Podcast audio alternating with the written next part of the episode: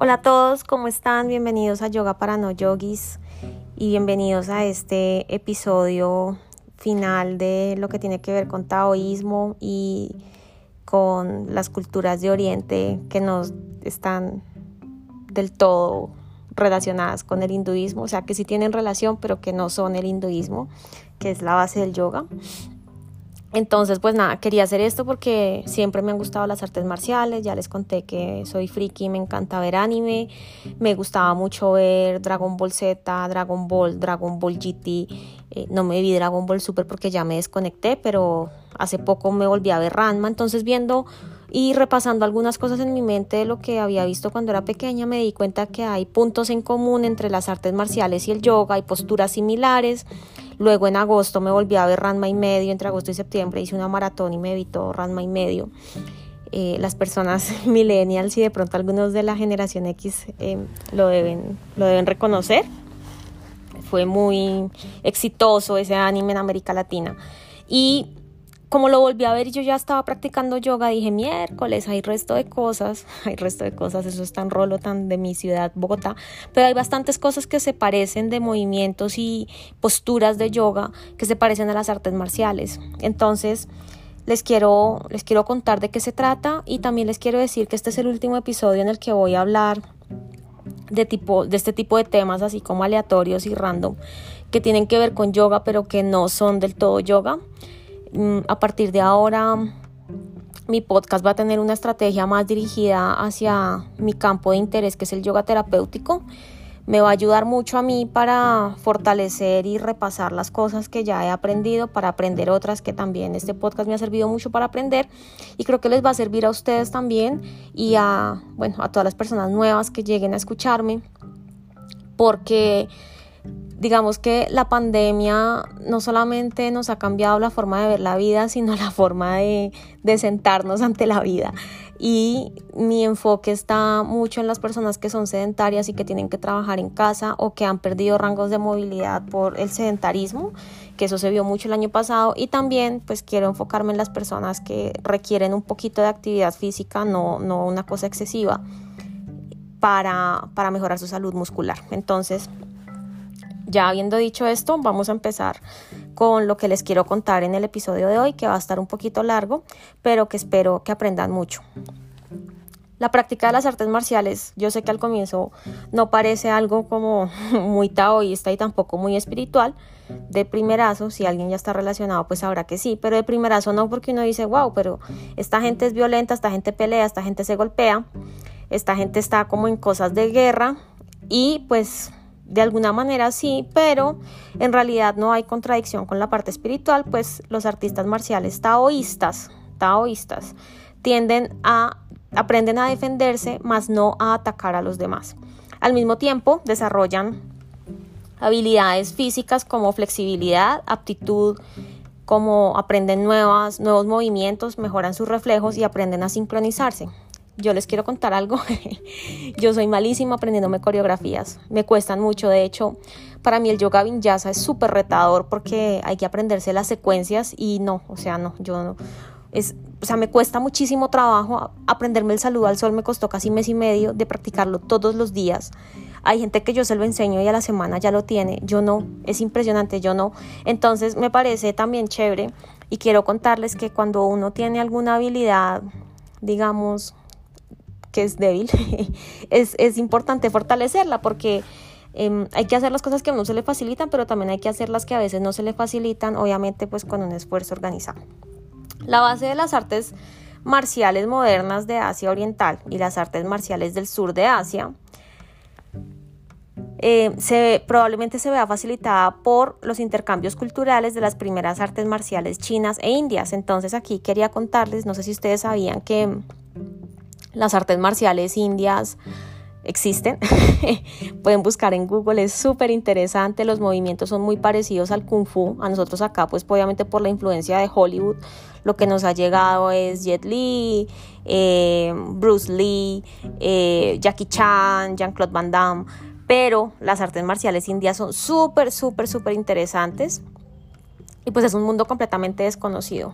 Entonces les voy a contar la historia. Durante el periodo de los reinos combatientes de la historia china, que eso fue por allá en el año 400, entre el año 480 y 221 a.C., surgió un extenso desarrollo en la filosofía y la estrategia marcial, tal como lo describe Sun Tzu en el libro El arte de la guerra, que ustedes lo pueden encontrar en las librerías principales de su país.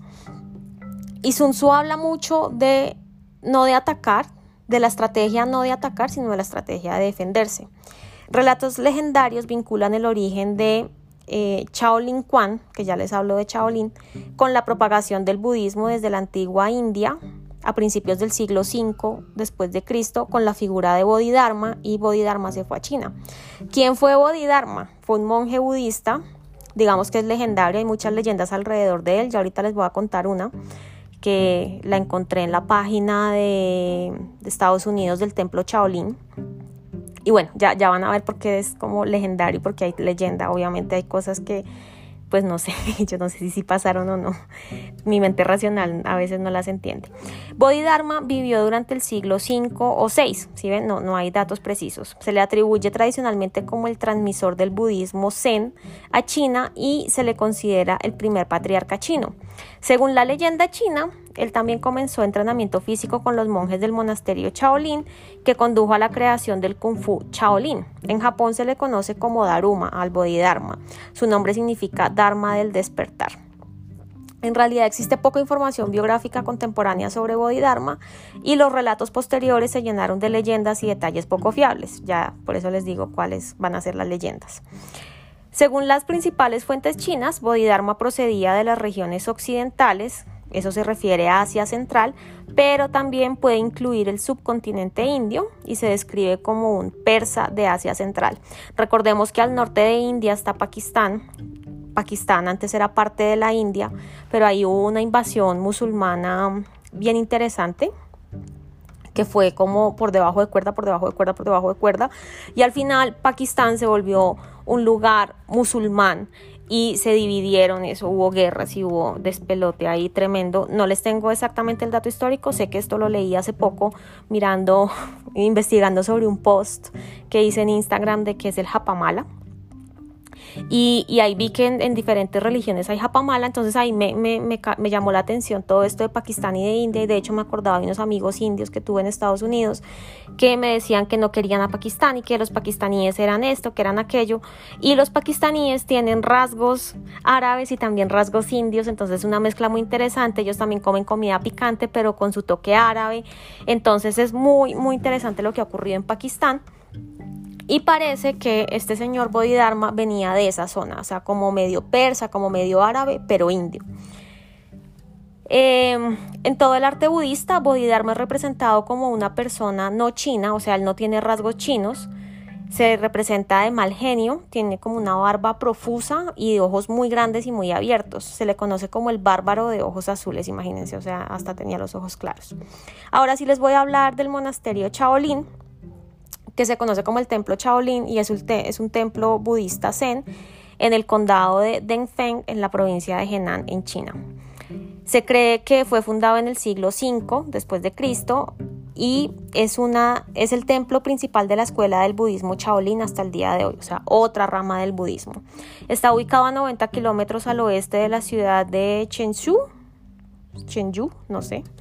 El monasterio Shaolin y su bosque pagoda fueron inscritos como Patrimonio de la Humanidad por la UNESCO en 2010 como parte de los monumentos históricos de Dengfeng. Los invito a que si les interesa el tema hagan una búsqueda en Google rápida sobre el monasterio de Shaolin, es súper bonito. Entrenan con mucha disciplina, solamente reciben hombres, por supuesto. Y muchas veces reciben a los niños desde muy, muy chiquitos. Entonces, bueno, pues he visto también imágenes y videos en Instagram y los niños llorando porque los ponen a hacer unas pruebas súper duras. Mm, no, sé si es que es mi falta de disciplina la que dice como no, un niño no debería estar en eso, pero me parece que tal vez si yo hubiera tenido un tipo de entrenamiento así cuando era niña, ahorita tendría seguramente unos hábitos de mayor disciplina. Eh, paréntesis, estoy trabajando mucho en mi autodisciplina, creo que necesito incluir ciertas rutinas y más por mi bata. Si ya escucharon mis podcasts de Ayurveda, yo soy mi dosha, mi biotipo es bata, que soy una persona que tiende mucho al desorden, soy muy creativa, sí, pero a mí las rutinas me cuestan mucho y en este momento que ya estoy full en el emprendimiento, me hace mucha falta organizarme de una manera disciplinada y tener, hacer un esfuerzo organizado, porque cuando uno se esfuerza desorganizadamente se abruma, se drena y se cansa. Fin del paréntesis. Eh, entonces, ¿qué pasó en el templo Shaolin? En 495 después de Cristo, el monje, el monje indio Batuo o Buda Badra llegó a China enseñando una forma de budismo conocida como budismo Xiaocheng. El emperador Chao Wen le dio una tierra al pie de la montaña Chi y fundó el templo Shaolin en esta tierra. Esperen que creo que estoy aquí leyendo mis apuntes y creo que esa fecha de 495 después de Cristo no coincide con eh, la época en la que vivió Bodhidharma, ¿sí ven? Ya se me olvidó hacer investigación. Hmm. Ah, no, sí, sí, sí, sí coincide, sí coincide.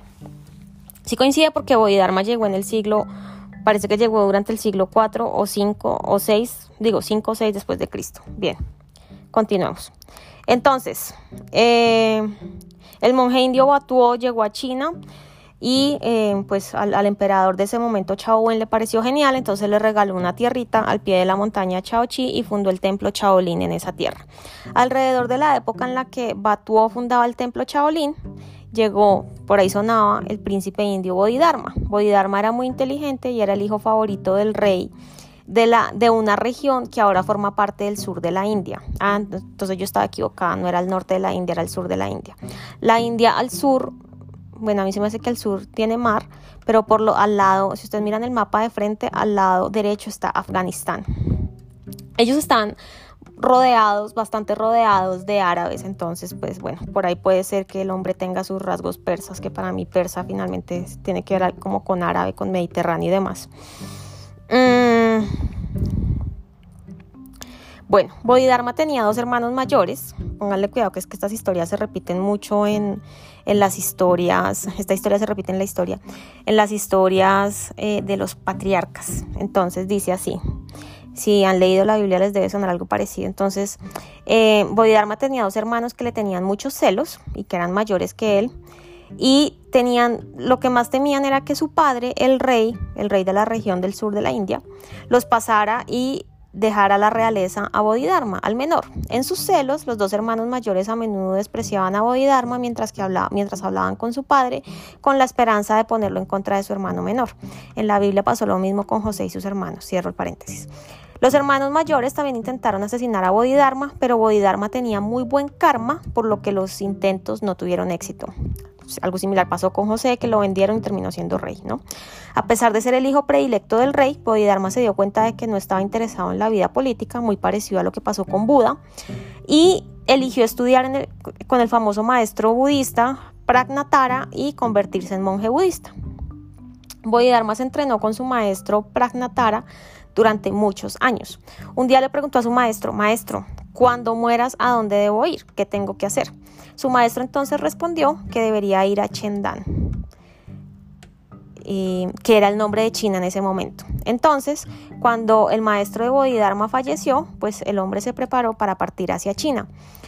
Durante los años que Bodhidharma había estudiado como monje, uno de sus hermanos mayores se había convertido en rey de la India y el hijo de ese hermano mayor se había convertido en rey después del rey, o sea, un sobrino de Bodhidharma. El rey de la India quería mucho a su tío, o sea, ese rey, ese sobrinito quería a su tío, a Bodhidharma, y quería enmendar las acciones que los hermanos mayores de Bodhidharma habían tomado contra él. Entonces le pidió a Bodhidharma que se quedara cerca de la capital donde podría protegerlo y cuidarlo, pero Bodhidharma sabía que debía ir a China como había dicho su maestro. Regálenme un segundo, voy a tomarme una pausa, voy a tomar un vasito de agua y ya regreso.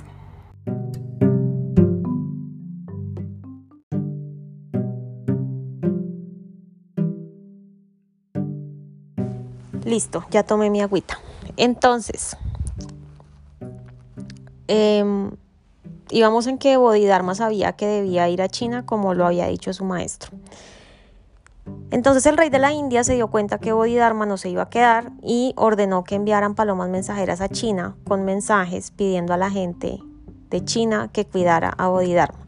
Estos mensajes hicieron muy famoso a Bodhidharma entre muchos chinos que se preguntaban qué tenía ese señor de especial, qué tenía ese monje budista en particular para que el rey de India hiciera tal pedido. Hacia el año 527 después de Cristo, exactamente 32 años después de la fundación del templo Shaolin por parte de Batuo, Bodhidharma cruzó la provincia de Guangdong hacia China. En China era conocido como Damo, o sea, a partir de ahí su nombre cambió. Ya no vamos a hablar de Bodhidharma, sino de Damo. Damo llegó a China practicando el budismo Dashen, que es el budismo, ese, perdón, es el budismo Mahayana, que es el budismo que practican los monjes del Tíbet. Cuando llegó Damo, fue recibido por una gran multitud de personas que habían oído hablar del famoso maestro budista y que deseaban escucharlo hablar.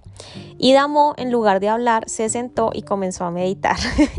Imagínense uno esperando a un gurú y, que esa persona llegue y no, no hable.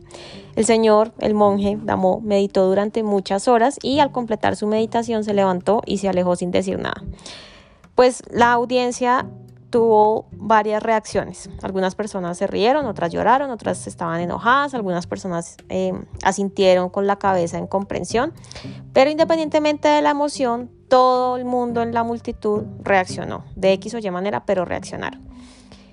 Esto hizo que Damo se volviera aún más famoso, tan famoso que el emperador Wu escuchó de él. El emperador Wu, ¿quién era? Era el que gobernaba el reino del sur de China y lo invitó a su palacio.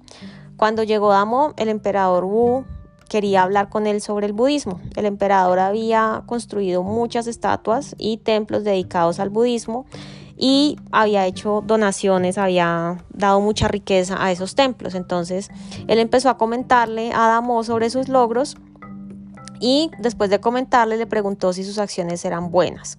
Damo dijo que no. Entonces el emperador se puso bravo, pero continuaron hablando y finalmente el emperador no se aguantó las ganas y le preguntó a Damo si había Buda en este mundo. Damo entonces adivinen qué respondió. El hombre dijo que no. Las respuestas de Damo fueron un reflejo del emperador Wu. ¿Por qué? Al preguntar si sus acciones eran buenas, el emperador lo que buscaba era cumplidos y afirmaciones de Damo. Es como cuando uno es chiquito y le pregunta a la mamá si la tarea le quedó bien hecha, pues uno busca aprobación y afirmación de la mami, ¿no? Damo negó que las acciones del emperador Wu fueran buenas porque es deber del emperador cuidar de su pueblo. Entonces, en lugar de andar buscando cumplidos, el emperador lo que debía hacer era cuidar a su pueblo y administrar eh, las riquezas y ayudar, como lo decía Buda. Asimismo, si uno pregunta si hay Buda en el mundo, pues ya respondió la pregunta, porque Buda es una cuestión de fe, o se cree en el corazón o no. Entonces, cuando uno cuestiona la existencia de Buda, está demostrando falta de fe, que fue lo que le pasó al emperador Wu. Las respuestas de Damo pusieron muy de mal genio al emperador y le ordenó a Damo, yo qué dije, a ver, las respuestas de Damo enfurecieron al emperador Wu y le ordenó a Damo que abandonara su palacio y le pidió que nunca regresara. Damo sonrió, se volvió y se fue. Bueno, Damo entonces siguió viajando y se fue en la dirección norte y llegó a una ciudad que se llama Nanjing. Había un lugar famoso que se llama el pabellón de la, de la, lluvia de las flores, donde mucha gente se reunía para hablar y para relajarse, para tener una conversación tranquila. Y justo cuando Damo llegó había una multitud considerable de personas reunidas, pero estaban alrededor de un monje que estaba dando una conferencia, otro monje budista. Ese monje budista se llamaba Chen Guan. ¿Quién era Chen Guan? pues Chen Guan había sido un general famoso que había matado a muchas personas en batalla, pero de repente un día se dio cuenta de que las personas que había estado matando tenían familiares y amigos y que algún día podrían venir y matarlo, podrían tomar venganza. Entonces, con el tiempo, Chen Guan se convirtió en un gran orador sobre budismo. Damo entonces sintió curiosidad, se acercó a la multitud, escuchó y escuchó el discurso de Chen Guan. En algunas ocasiones cuenta la historia que Chengguan hablaba y Damo asentía con la cabeza como si estuviera de acuerdo. A veces Chengguan hablaba y Damo decía que no con la cabeza como si estuviera en desacuerdo. Mientras todo esto continuaba, Chengguan se enojó mucho con ese extraño monje que estaba ahí como intruso y que se atrevió a estar en desacuerdo con él enfrente de la multitud. Enfadado, Chengguan tomó una mala budista que tenía colgada a su cuello, que es como un rosario, Em, que si quieren de verdad vayan a mi Instagram que ahí explico el origen. y bueno, entonces Chengguan tomó su, mala budista y se la arrojó a Damo.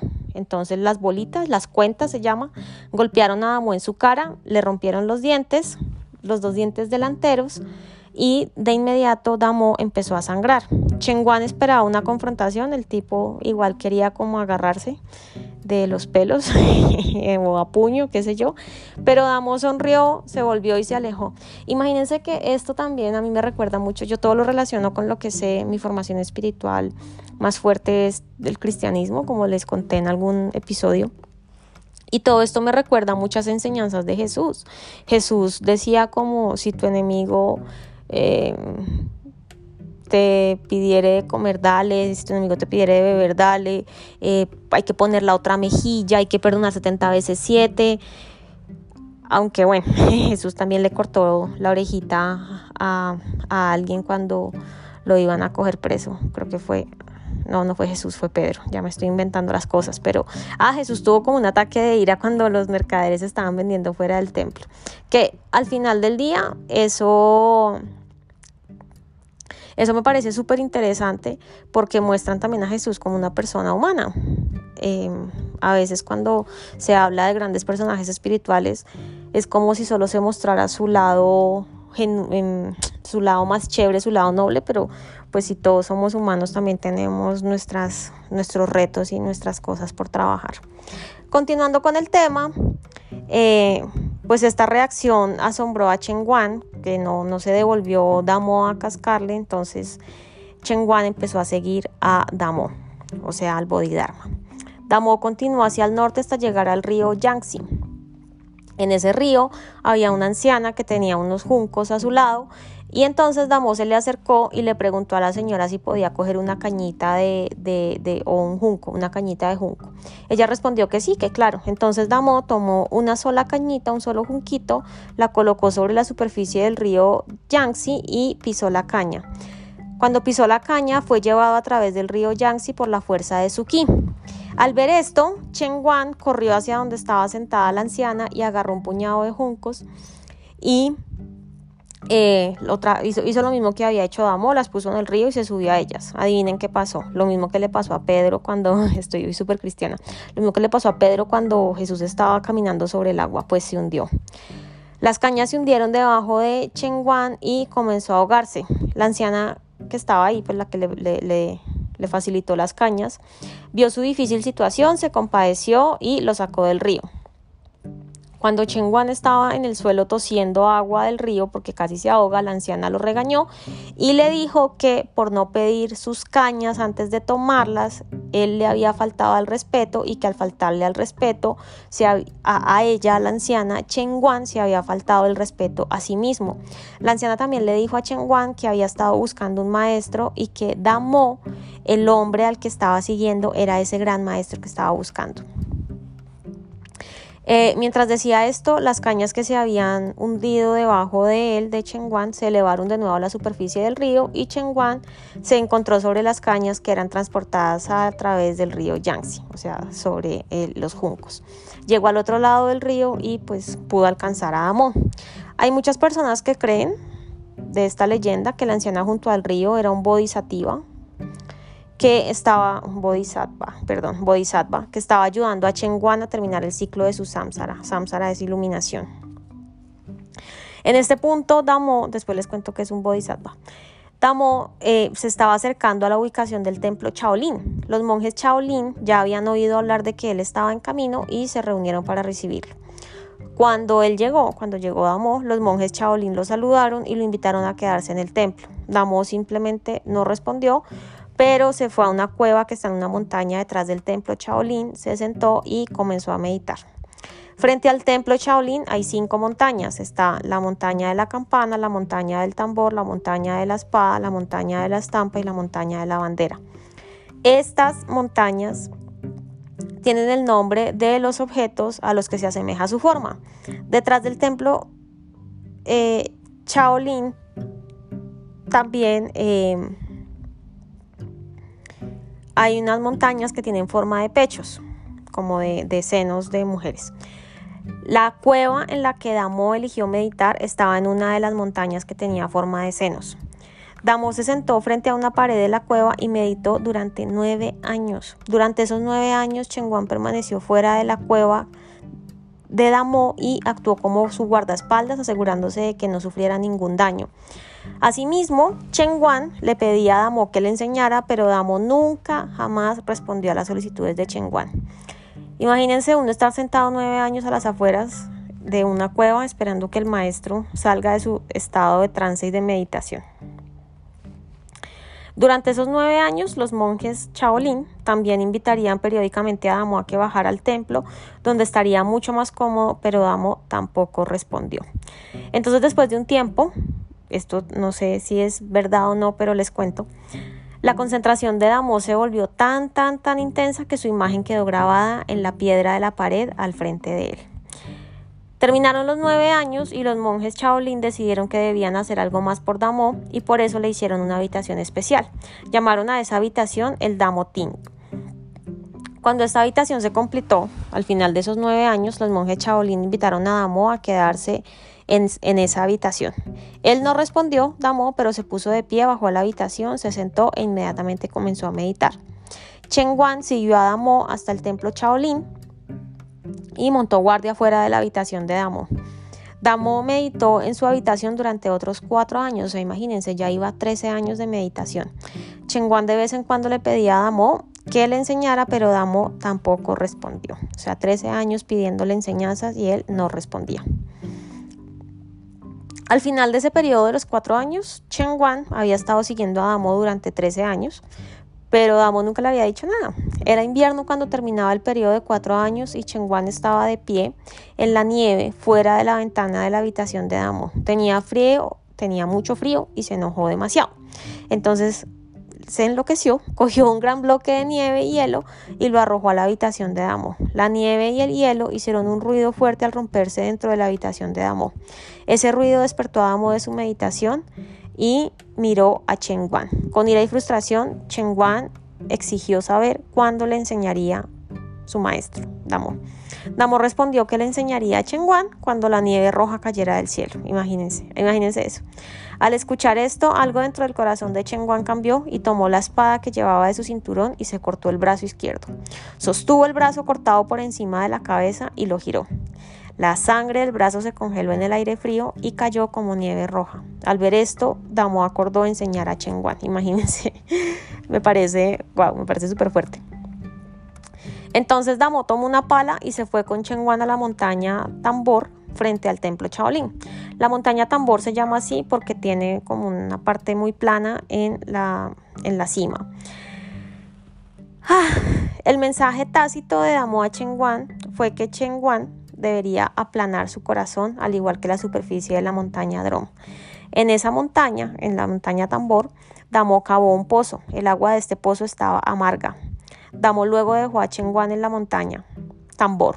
Durante todo un año, Chengguan usó el agua amarga del pozo para atender absolutamente todas sus necesidades. Lo usaba para cocinar, limpiar, bañarse y para hacerlo todo.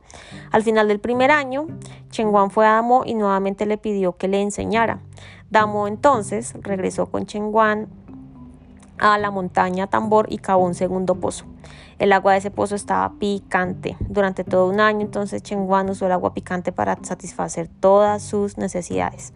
Al final de ese segundo año, Chengguan volvió a Damo y le pidió de nuevo que le enseñara. Damo cavó un tercer pozo en la montaña Tambor y el agua de ese pozo estaba amarga. O sea, ya íbamos en el tercer pozo, había una Em, un agua, ah no, esta no estaba amarga, esta estaba como bitter, como ácida.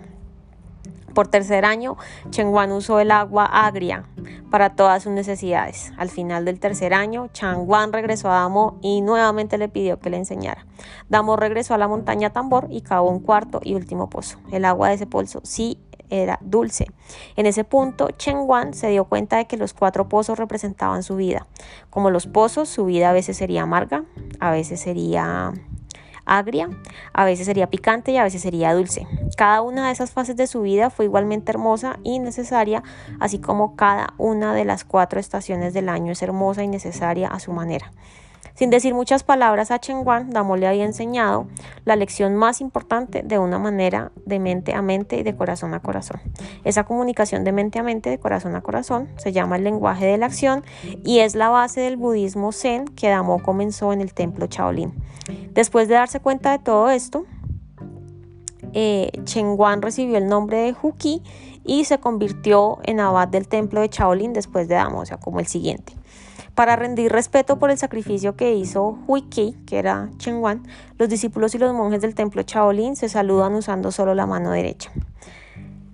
Bodhidharma, o sea, Damo, fue uno de los pocos que jugó un papel decisivo en un intercambio de sabiduría a gran escala entre India y China. En este proceso también hubo intercambios entre las tradiciones de artes marciales de China, Japón, el sur de la India y Sri Lanka. Bodhidharma y otros maestros de su género revitalizaron las artes marciales con un significado más profundo para infundirles principios budistas. Algunas formas de artes marciales chinas precedieron al Bodhidharma. El maestro le dio una nueva dimensión al estructurarlo sobre principios budistas y luego enseñar a los monjes del Shaolin cómo usarlo como soporte para su camino de despertar, para alcanzar el samsara. Así, en lugar de ser... Em, el samsara es el sueño, perdón. para alcanzar el, la iluminación, se me olvidó el término en sánscrito que es parte de los ocho Yoga Sutras de Patanjali. Bueno, entonces, en lugar de ser una muestra de agresión y fuerza, la nueva forma de eh, las artes marciales del templo Shaolin, que ahora era Kung Fu, Shaolin Kung Fu, se convirtió en un método dinámico para cultivar una mente en paz y al mismo tiempo también se convirtió en una poderosa herramienta de defensa. ¿Qué hizo Bodhidharma? Él tomó las formas de movimiento lento de las artes marciales chinas como el Qigong y le dio una nueva base con fundamento en los principios budistas y lo adaptó también a la práctica budista. Estas formas ayudan a mantener un cuerpo sano para una meditación más profunda. A mí se me hace que ahí es donde está como toda la similitud de las posturas de yoga y de, y de artes marciales, pero, pero pues no sé, creo que sí. Hay 18 movimientos que enseñó el Bodhidharma y que llegaron a ser conocidos como las 18 manos de Lohan. El Qigong budista puede considerarse como una síntesis creativa que sucedió en China, ya que no se conocen formas equivalentes en la India. Eh, sin embargo, la nueva forma del kung fu, de las artes marciales en el templo de Shaolin, eh, se hicieron muy populares y también inspiraron tradiciones similares en Japón. De hecho, hay pinturas en el templo de Shaolin que representan a un, monje, indio de piel oscura entrenando a las contrapartes chinas de piel clara, porque los chinos son de piel clara. Bueno, el kung fu Shaolin comparte principios budistas comunes con las artes marciales de la India que se llaman Kalaripayatu de Kerala en el sur de la India, Silamban de Tamil Nadu en el sur de la India y Amgapora de Sri Lanka. Sin embargo, las formas y las armas utilizadas en el Kung Fu están en desacuerdo con estas, con estas últimas formas, o sea, con, las, con las artes marciales indias. Por lo tanto, se puede inferir que los sistemas indio y chino tienen orígenes independientes, pero independientes, pero evolucionaron más tarde incorporando los mismos principios budistas y por lo tanto llegaron a poseer algunos puntos en común. Ahí está la relación.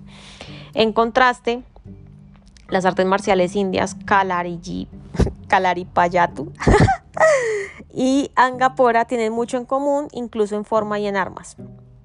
De manera que los sistemas indio y de Sri Lanka comparten un origen común y luego se ramificaron con diferencias locales.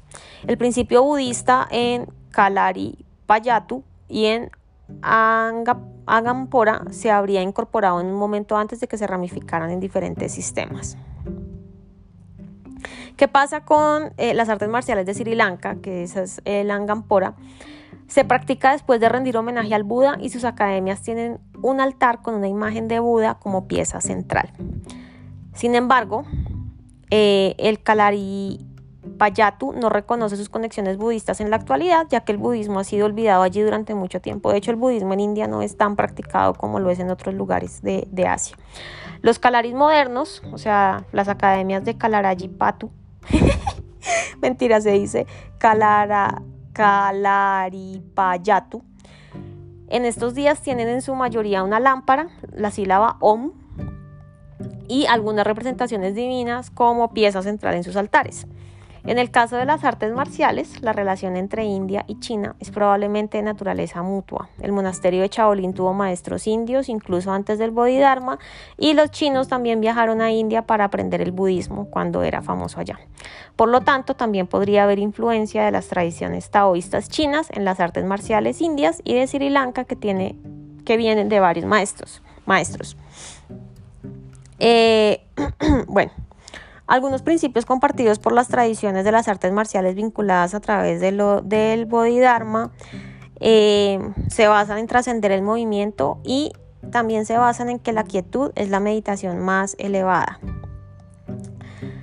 Los movimientos en estas artes marciales en las que enseñó Bodhidharma son una muestra de quietud y tranquilidad interior expresada como acciones atentas y vigilantes. No importa si uno está entrenando de forma individual o entrenando con un oponente, la actuación de artes marciales procede sin perder la tranquilidad interior por un momento. Imagínense uno peleando y concentrado. Eso, o sea, en un combate y no concentrado es increíble.